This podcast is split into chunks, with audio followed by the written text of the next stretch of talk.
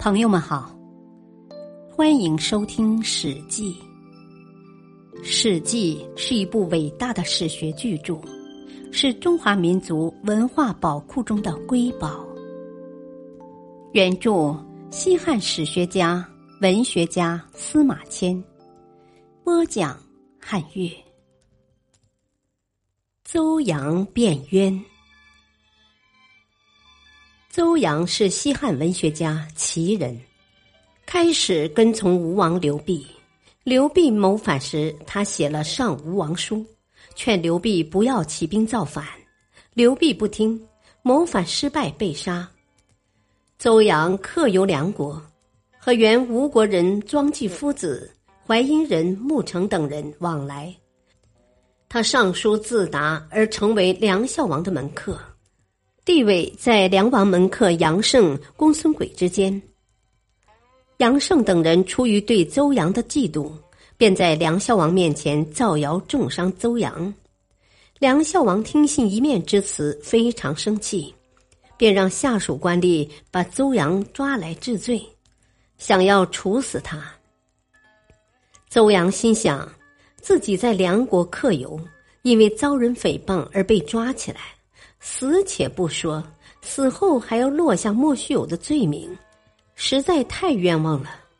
为了替自己申诉冤屈，邹阳就从牢狱里给梁孝王写了一封长信，这就是有名的《狱中上梁王书》。他在信中写道：“我听说忠诚的人无不得到报偿，信实的人不会被怀疑。”过去我总以为这是对的，今天才知道这话是虚假不可信的。从前荆轲仰慕燕太子丹的高义，为他去刺杀秦王，竭尽忠诚。可是太子丹却疑心荆轲是因为害怕才招致事情失败。魏先生受白起委派前往咸阳，请求秦昭王增兵。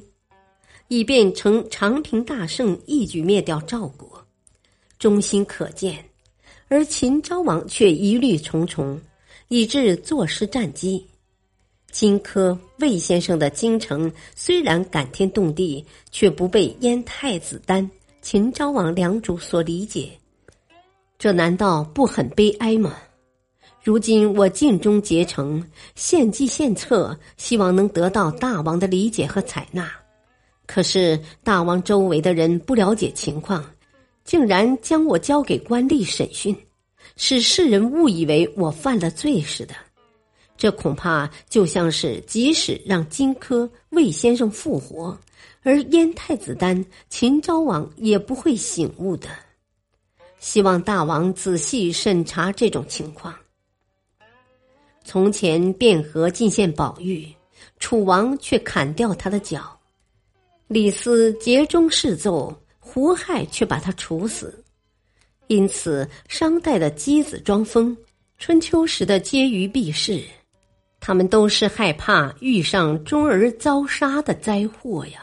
希望大王仔细体察卞和、李斯的忠诚，而抛弃楚王胡亥的偏听之物，不要让我被箕子、婕妤那样的人所耻笑。我听说忠诚的毕干被商纣王抛心，竭忠事吴的伍子胥被吴王夫差杀死，并将尸体沉入江底。当初我并不相信有此事，现在我相信了。希望大王能够仔细审查，体谅我的处境吧。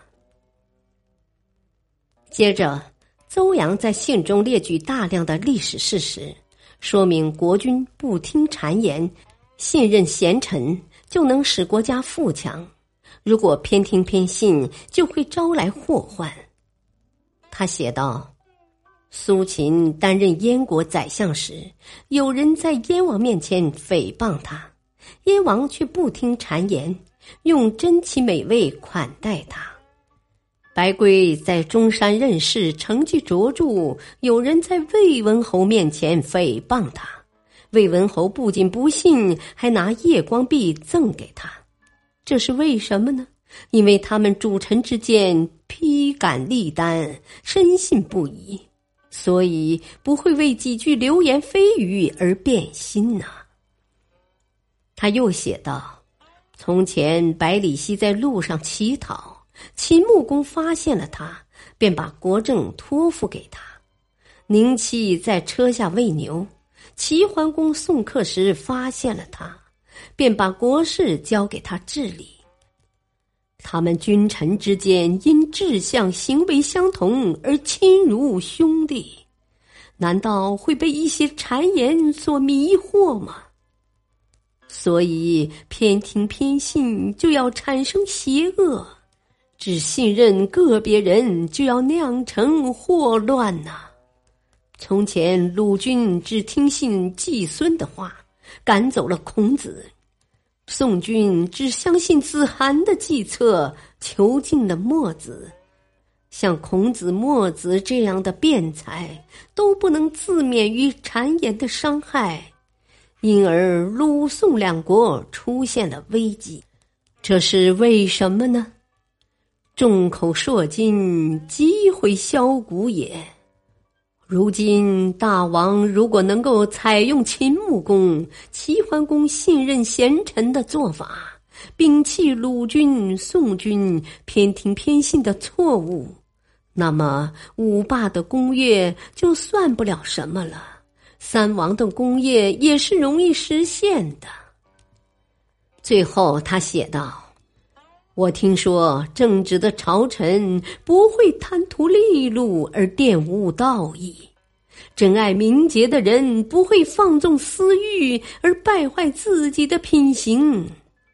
如今，国君生活在阿谀奉迎的环境中，被姬妾近臣所包围，使一般想求官职的人迫于威权的压力。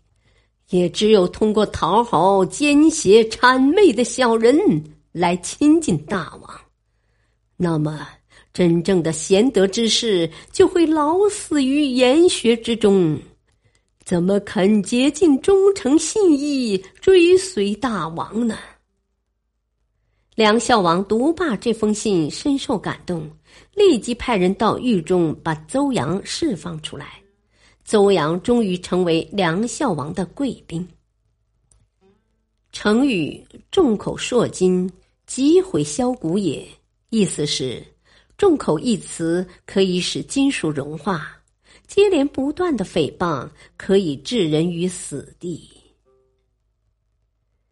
感谢收听，下期播讲外戚干政上。敬请收听，再会。